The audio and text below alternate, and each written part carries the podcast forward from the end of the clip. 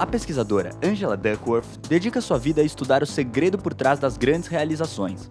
Fazendo a engenharia reversa para identificar o diferencial entre aqueles que mais se destacam em suas áreas, ela chegou à importância da garra, característica que define como paixão e perseverança para objetivos de longo prazo. No Lidera Fundação Estudar, a professora da Universidade da Pensilvânia conversou com Guilherme Sintra, Head de Tecnologia e Educação na Eleve Educação, sobre o papel da garra para liderar grandes transformações. E agora, confira na sequência a entrevista completa em inglês. E se preferir ler uma versão transcrita e traduzida, acesse o link na descrição do áudio.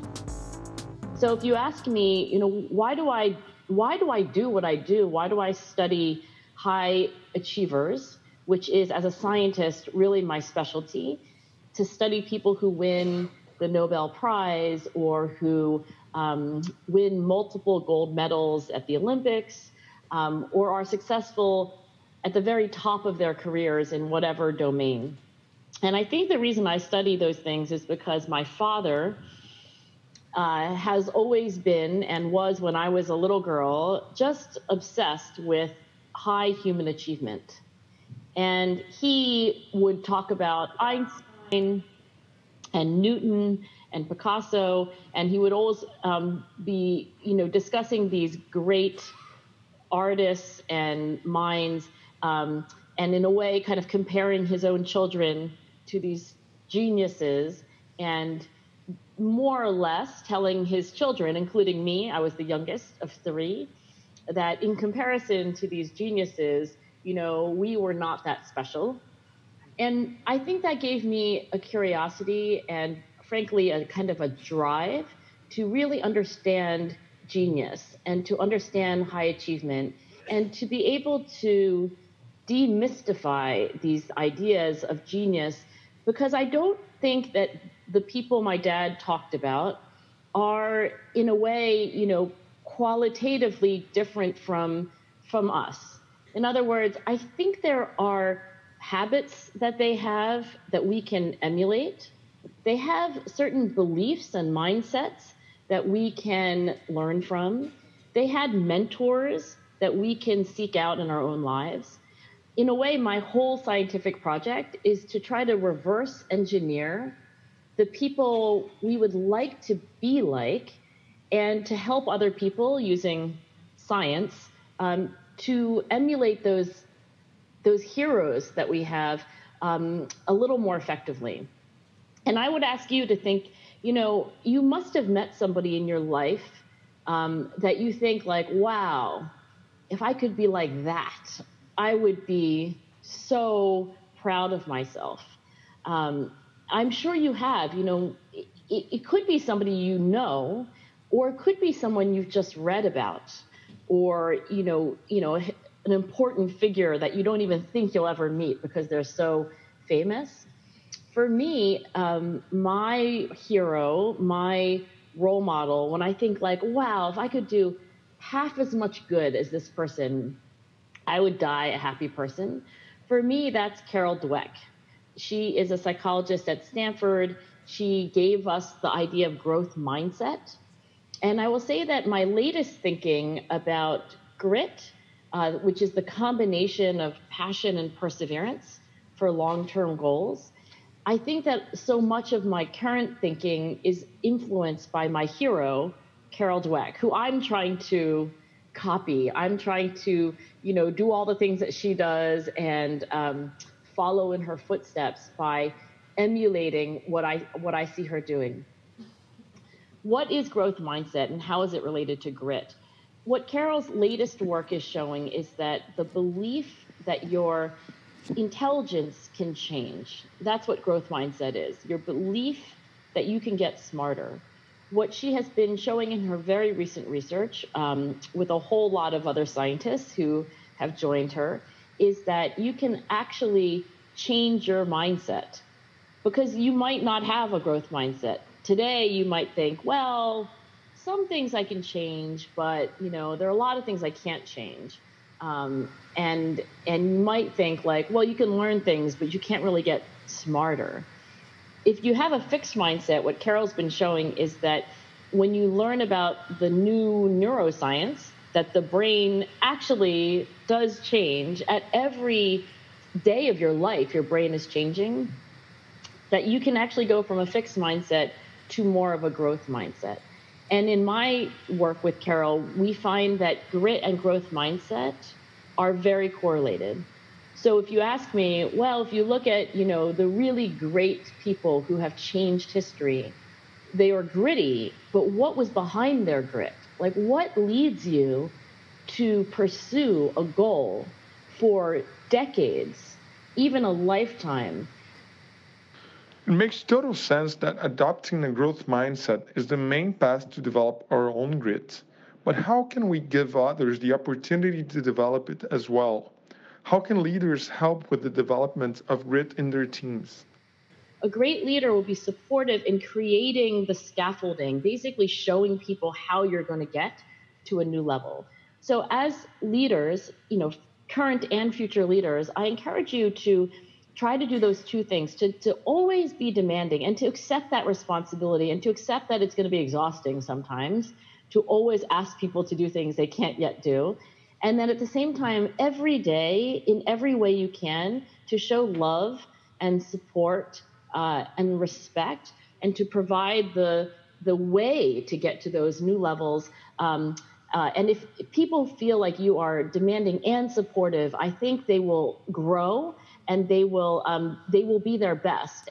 Um, another question that that arises here from from from these questions was: uh, Is there something that's too much grit? Uh, uh, at some point, could it be like doing something without thinking that maybe it's time to refocus or thinking on other type of stuff? I do think there could be such a thing as holding on to something too long. So, for example, there is a friend of my family who has apartment buildings in a little town in the United States.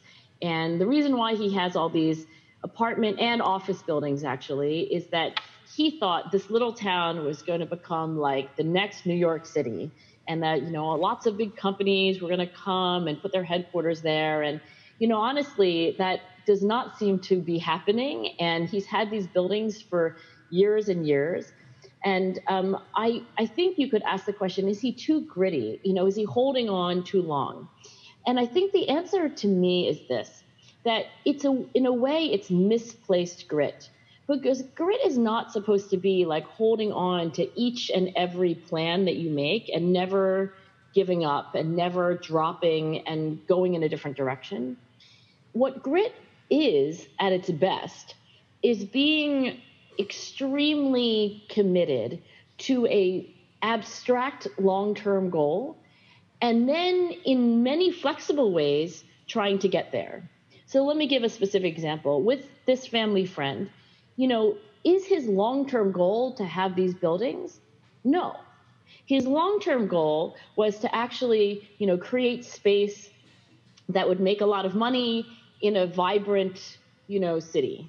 Now, it could be that that long term goal is best served by giving up on these buildings and then maybe taking the money from those buildings and choosing a different city, you know, or a different way to achieve that long term goal.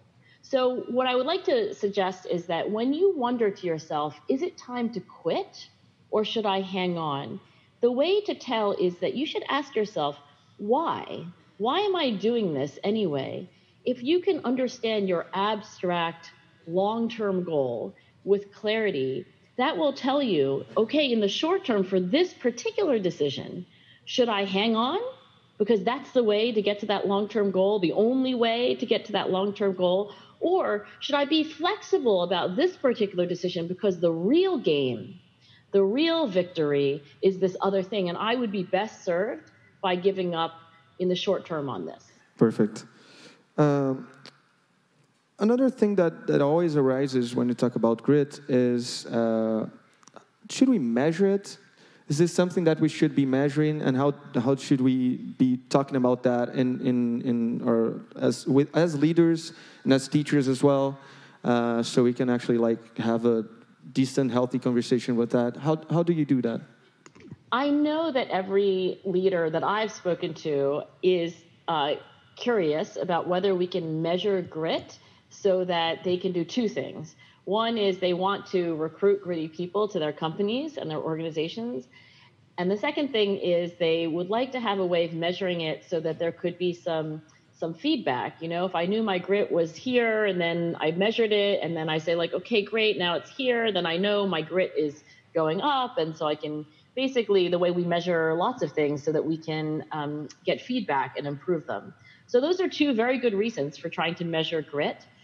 But, and it's a really big but, I think that when you want to measure the, the temperature of the air, you can get a thermometer. And a thermometer is great. First of all, it's very cheap. Second, it doesn't take that long to take the temperature of the air. The third thing is that you can't really fake the temperature of the air. Like the thermometer says what it says, you know, 40 degrees Celsius. Like you can't really say like, oh, you know, I'm going to make it look like it's 70 or, you know, 10. I think with personality and character strengths like grit, it's actually not like a thermometer in that you can't measure it with total precision in an unfakeable way. So, what I will say to the leaders who, for very good reasons, would like to measure grit, I would say that at the current moment, as a scientist, I do not think we have the precise, unfakeable measures that real leaders really need. And in the meanwhile, I think what you can do is, you know, in your specific organization, if you know the behaviors that you are looking for, you know, somebody who's coaching a football team uh, is different from somebody who's, you know, going to be like running a, you know, army brigade. In those specific or whatever you work on, if you say, I want these behaviors, I think you can maybe begin to try to measure those specific behaviors.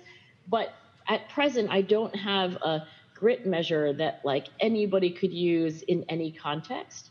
Um, and you know, if I did, I would give it to everyone. But I think at present, it's not possible. And I think for reasons we don't have time to talk about, it may never be fully possible. Oh, it's a pity we don't have. but, yeah, uh, you talk about context, and I, I, think context is a very important word when talking about grit, right? Uh, we are in a very unequal country. A lot of questions were asked about how to deal with grit and poverty. Uh, so, what, what's your take on that? Yeah, I don't know. Uh, I haven't been to your country, but I had some colleagues who were um, originally from Brazil, and so I know a little bit about the context. Um, and I will just say that when you have an unequal society, and in particular when you have a large number of people who are living in poverty, um, which you know, at least from the United States perspective, there are many people here who would also say there's like tremendous inequality and opportunity, even in a place like the United States, and and I would agree with that. That, you know, what do I say about grit? Well, the first and most important thing is that I do not think people are in poverty because they lack grit. In other words, I don't think we should blame people who are not doing well in life for their lack of grit as the reason for not doing well in life. Uh, I think largely the reason why people are not doing well is that they haven't had the opportunities um, and they've had uh, more obstacles, you know, than other people. So I think the first and most important thing is to say, you know, grit is not a reason for the inequality in the first place. And then the second thing I will say is that, well, what what do I think, you know, we sh- we should do if if what I what I said first is true? You know, I think that the um, the the most important thing to me about gritty individuals and why I like to study them is that for the most part they are trying to advance society in ways that make things better, uh, particularly for you know people who um, you know who who need it the most. And this is not true of every gritty leader. There are some gritty leaders who are not making the world a better place. Um, but most of the people that I study have a sense of purpose, you know, have a sense of mission.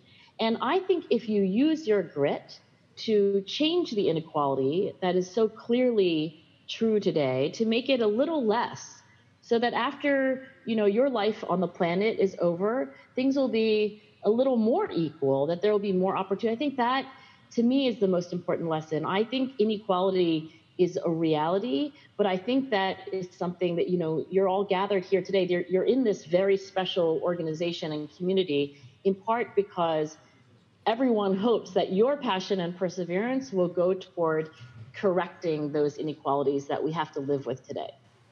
Interesting. Uh, and, and talking about this, this, the leaders here, uh, is there really such a thing as a greedy person, or are we greedy at something that we want to do? Because people have different passions, right? So maybe I'm greedy about education, but am I not as greedy, I don't know, about healthcare? But uh, is it something? Is it something like this, or no? A person is greedy and that's it. So um, I think the answer is yes. And I know that sounds like impossible because you asked me either or, right? Are you a gritty person in general or are you gritty about one thing? And when I say yes, this is what I mean.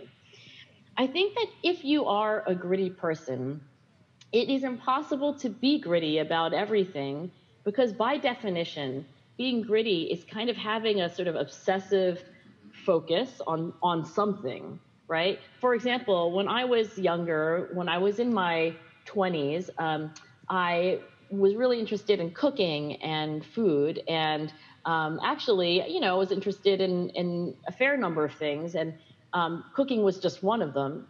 Now I'm 49, and um, I spend most of my day reading, writing, and thinking about psychology and motivation. Now, where's the food in my life? Well, I have my breakfast here, right? I'm eating some toast. I am not becoming a world class chef. Um, in other words, I had a singular focus on psychology, which necessitated eliminating some other interests. So you could say I was not gritty about, you know, my cooking because I gave up on it, but to be gritty is to choose something to be gritty about. So if you ask me like, is there such a thing as just being a gritty person? Yes, because you know, it means that you're the sort of person who will devote themselves to something and and and then pursue it for a long time. But if you ask me, does it does it mean that you would do it in one thing and not in other things? I also say yes because like that is in the nature of grit. So for you today, I think what it means is that wherever you are in your story, I mean, for me, it took me until my 30s to realize. I mean, that's a long time, right? 10 years after graduating from college, it took me to say, oh, you know what? I should be a psychologist.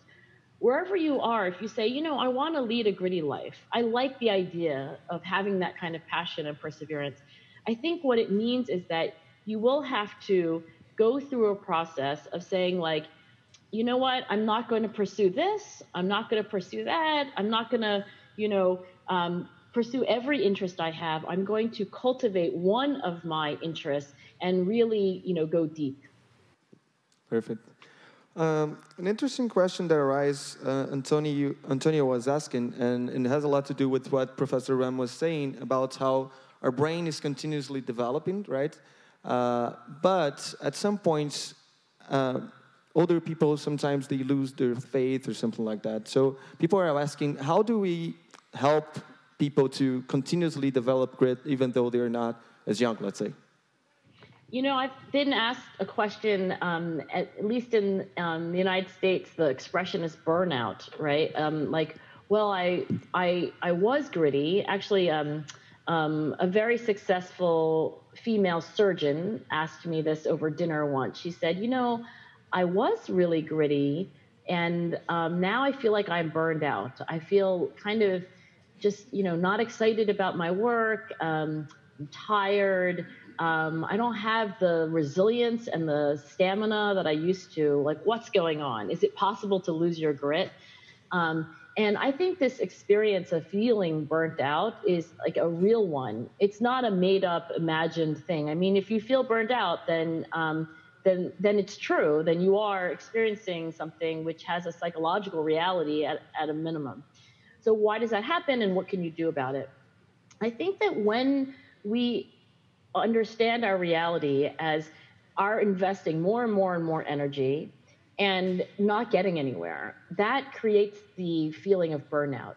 You know, you, you put more and more energy and hours and effort and dedication, and, and it's kind of going down a hole, and it's nothing's coming out. And I think this um, this physician was um, experiencing that in her own work. You know, partly because the healthcare industry was being restructured, and a lot of her effort was actually not making a difference in the lives of her patients, and she was feeling like less and less fulfilled. So, if you are experiencing burnout, I think the first thing to understand is that it is a psychological reality. You're not making things up, it's true. Um, the second is to ask, like, why do I feel this way? where is it that I'm investing more and more energy, and yet nothing's coming out? There's no, there's no return. There's no payoff. Um, and then the third and final question is like, well, given that the burnout is real, and given that it's coming for this you know, reason, what can I do to correct or to change the situation? And for this physician, it might mean, you know, changing from one hospital to a different hospital that has a different kind of culture and system. Um, for sometimes, you know, it means for people to maybe um, make a change that's more internal, like, you know, finding ways to pay attention to the areas of work that are more rewarding. Um, but I do think that it is it is a it is a, a rational response to the understanding that your efforts are not being rewarded. And I think that understanding can help you identify ways to, to make an improvement. Perfect. And as we're approaching the end, uh, just uh, quick final words in terms of how do we, what should we take from this conversation, and how do we develop grit continuously in our lives? So here's my best idea, and I've gotten very excited about it, and I've not yet written about it or shared it with anyone else. So you'll be the very first to know. But for the last few weeks, I've been asking myself, you know, what is the best way to learn something like grit? And I would say this especially for the young adults, the young leaders in the room, but really for any of us.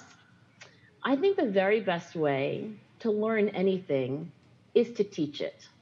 So if you want to be gritty yourself and you want to learn more, like, oh, I need to have more of a growth mindset, you know, I I want to like have better habits, I want to actually do these things that I've read about. You should teach and help somebody else.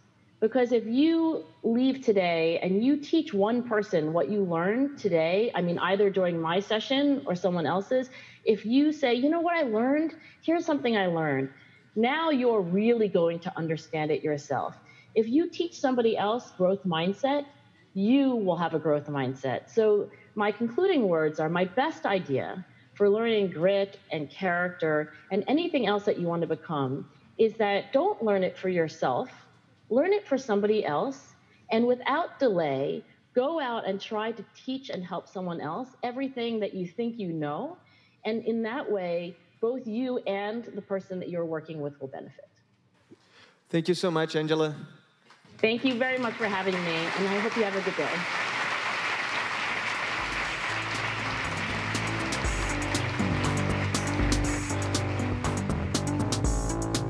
Um obrigado a você que acompanhou a gente até o final. Esse podcast é apresentado pela Fundação Estudar. O desenvolvimento é da Natália Bustamante, a narração e a edição são do Pedro Rodante. E queremos deixar um agradecimento especial ao Guilherme Sintra e ao Adriano Adoni. Um abraço e até a próxima!